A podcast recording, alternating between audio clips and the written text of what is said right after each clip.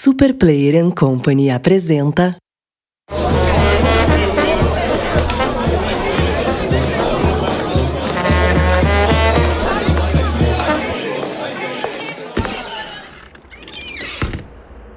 Introvertendo, um podcast onde autistas conversam.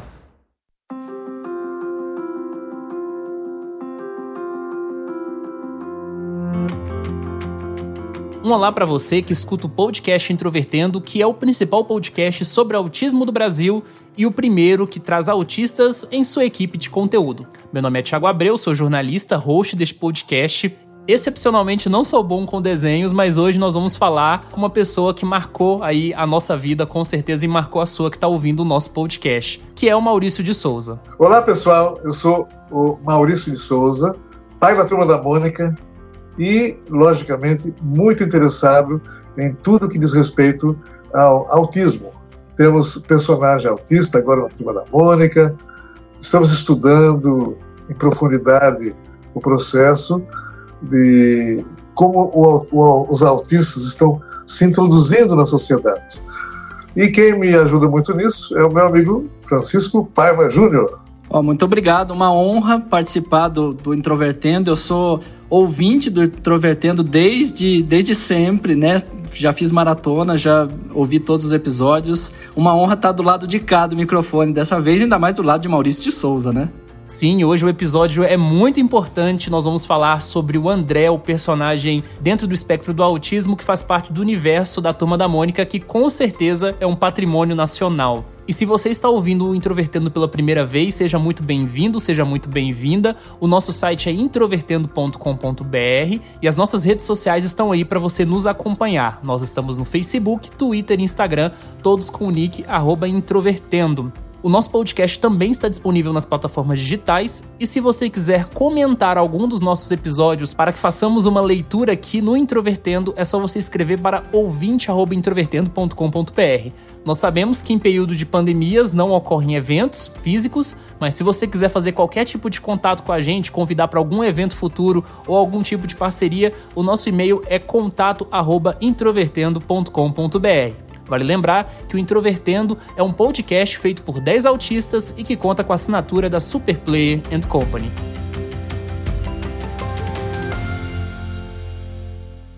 Maurício, as pessoas têm acompanhado o André, né, como personagem desse universo da Turma da Mônica mais recentemente. Só que o André é um personagem mais antigo, né, foi criado há muito tempo pelo Instituto Maurício de Souza Inicialmente, eu gostaria que você explicasse para a gente, então, principalmente para o público que talvez não tenha esse contexto, o que é o Instituto Maurício de Souza e como foi a criação inicial desse personagem. O Instituto foi criado para cuidar da parte social da Maurício de Souza Produções, de áreas onde nós temos que falar com escolas, crianças, governo, ministérios e tudo mais.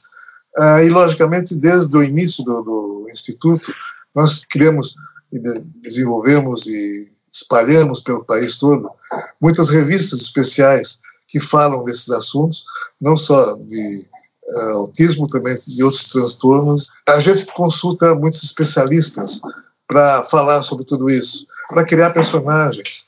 Lógico, a gente precisa ir buscar informações corretas de pessoa que vivencia esses tipos de atividade. Quando eu fui criar, por exemplo, Dorinha, a menina cega, eu tive que me basear no que eu conhecia da conversa que eu tinha com a Dorina Noil, da, da Fundação, quando ela vivia ainda. Para criar os personagens, o personagem cadeirante, o Luca, eu fui falar com os atletas paralímpicos. E, inclusive, na ocasião, fiquei maravilhado com a forma como eles enfrentam os problemas todos, como eles encaram, resolvem os problemas mas encaram também de uma maneira tão até corajosa e alegre, bem-humorada. Não tem problema. O problema está lá para resolver, para eles resolverem da maneira deles. E resolvem em conjunto, sozinhos e tudo mais. E com, com, esse, com esse tipo de pesquisa, eu fui criando os personagens com muito jeito de estarem presentes, estarem vivenciando nas histórias, junto com os outros personagens da Turma da Mônica. E foi um trabalho agradável, gostoso, me surpreendeu em diversos momentos, e eu acho que estamos criando condições para humanizar todo o entorno dos personagens que estou criando e, logicamente, passando informações que acho que são importantes para o pessoal que tem contato com crianças, principalmente crianças com algum tipo de transtorno. E por que o personagem se chama André? Eu acho, tenho a impressão, que é porque eu tenho um sobrinho chamado André, e veio, era muito alegre e tudo mais, e na ocasião acho que estava meio parecido com o meu personagem, veio o nome na, na cabeça. Ah, legal. Maurício, você foi um dos, dos primeiros autores, assim, de grande notoriedade, é, a tocar no tema inclusão, bem antes desses debates virem à tona na mídia brasileira, né? Mas como foi esse processo de inclusão do André mais recentemente, né, nas histórias da Turma da Mônica, incluído propriamente dito? O André nasceu de uma necessidade de eu ter um personagem para falar de autismo.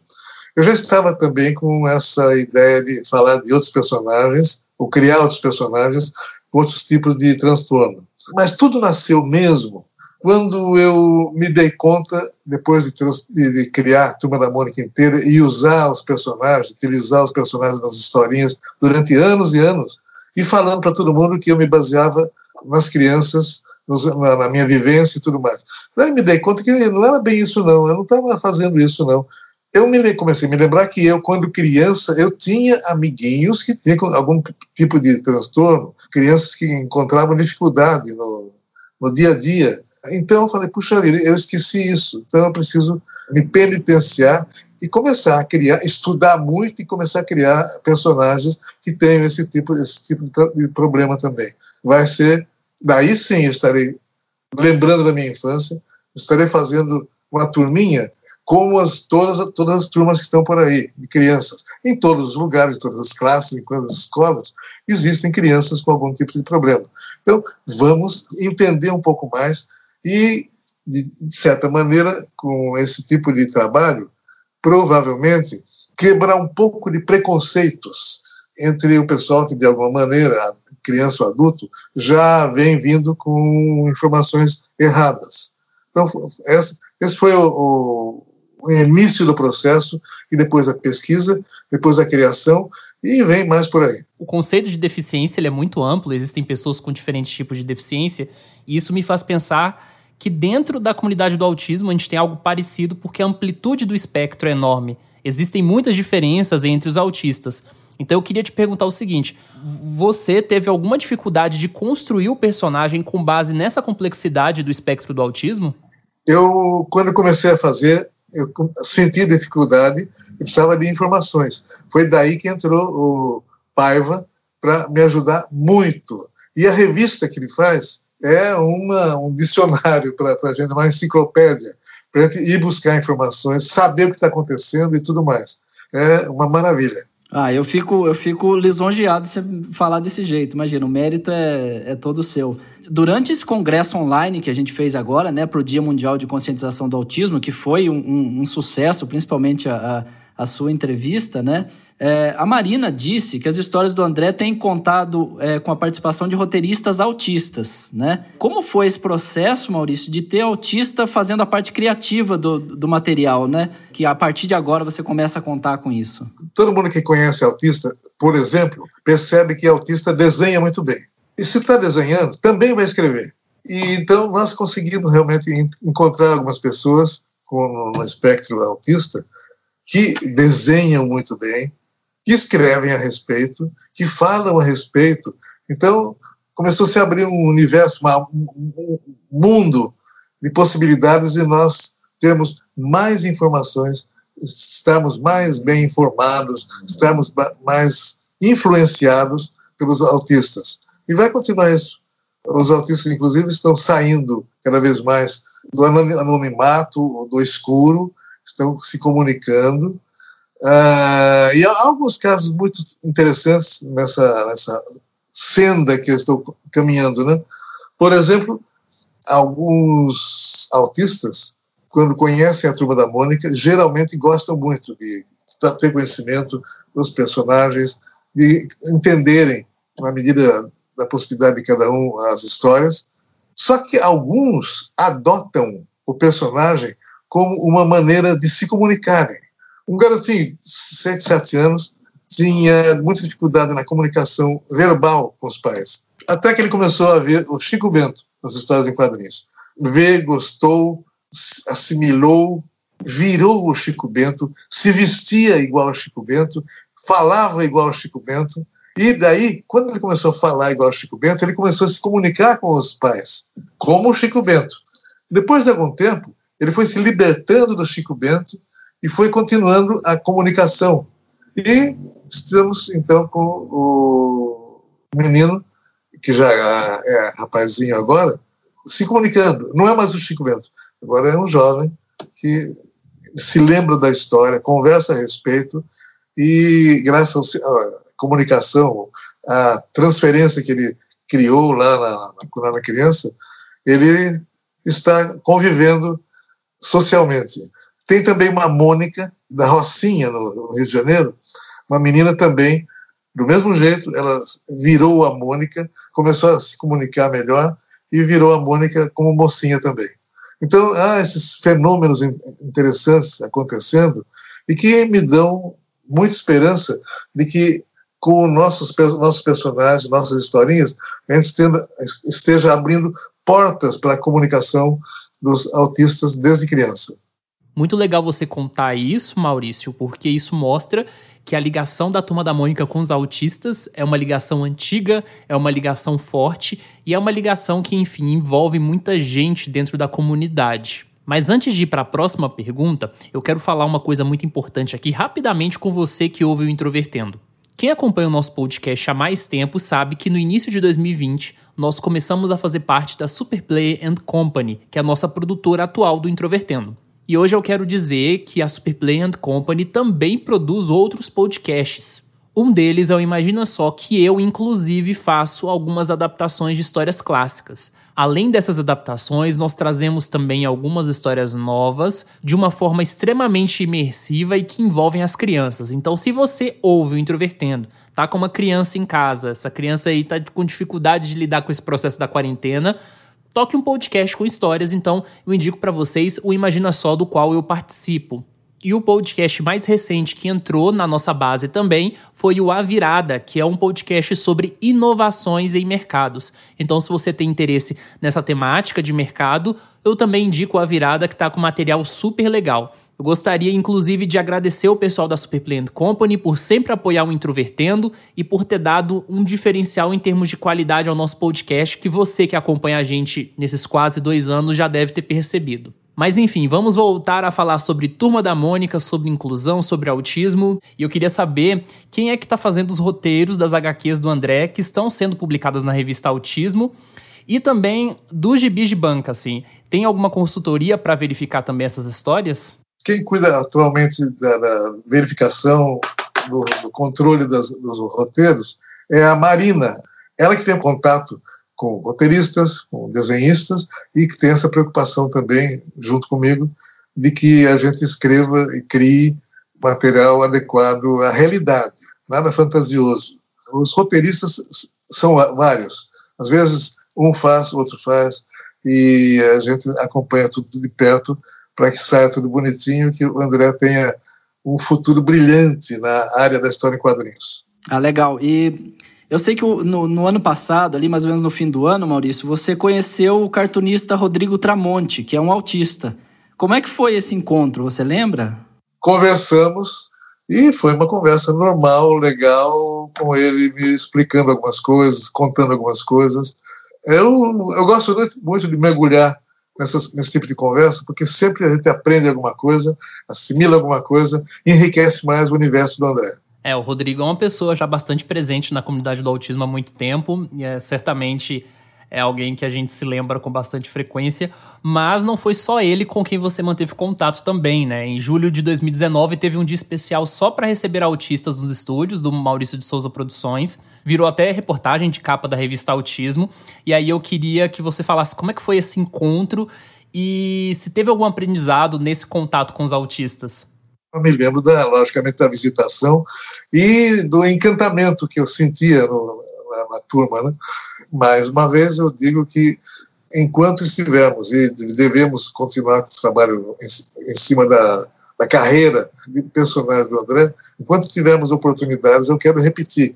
Eu gostaria, inclusive, de repetir, falo aqui para você irradiar, eu gostaria de repetir a visita deles, depois que passar uma onda aqui de. Eu, eu, eu nem gosto de falar o nome da, da, da doença que está acontecendo aí, que deixa todo mundo preso, fora do, do esquema. Mas, de qualquer maneira, uh, eu acho que nós vamos continuar com esses contatos. Então, se você puder, pode dizer que assim que eu puder abrir o estúdio para visitação, gostaria de mais uma visita. Certamente vamos torcer então para que essa pandemia passe logo. Voltando à questão do André, ele era totalmente não vocal no primeiro gibi, que era um amiguinho diferente, né, lá em 2003. E mais recentemente, aparentemente, as dificuldades de comunicação verbal diminuíram um pouco. Queria perguntar, é, o que, que houve na concepção do personagem? Houve essa mudança? Ele ainda vai mudar mais um pouco? Eu acho que ele devia, já como acontece na vida real, ele devia já estar começando a se comunicar um pouquinho com mais liberdade, com mais abertura.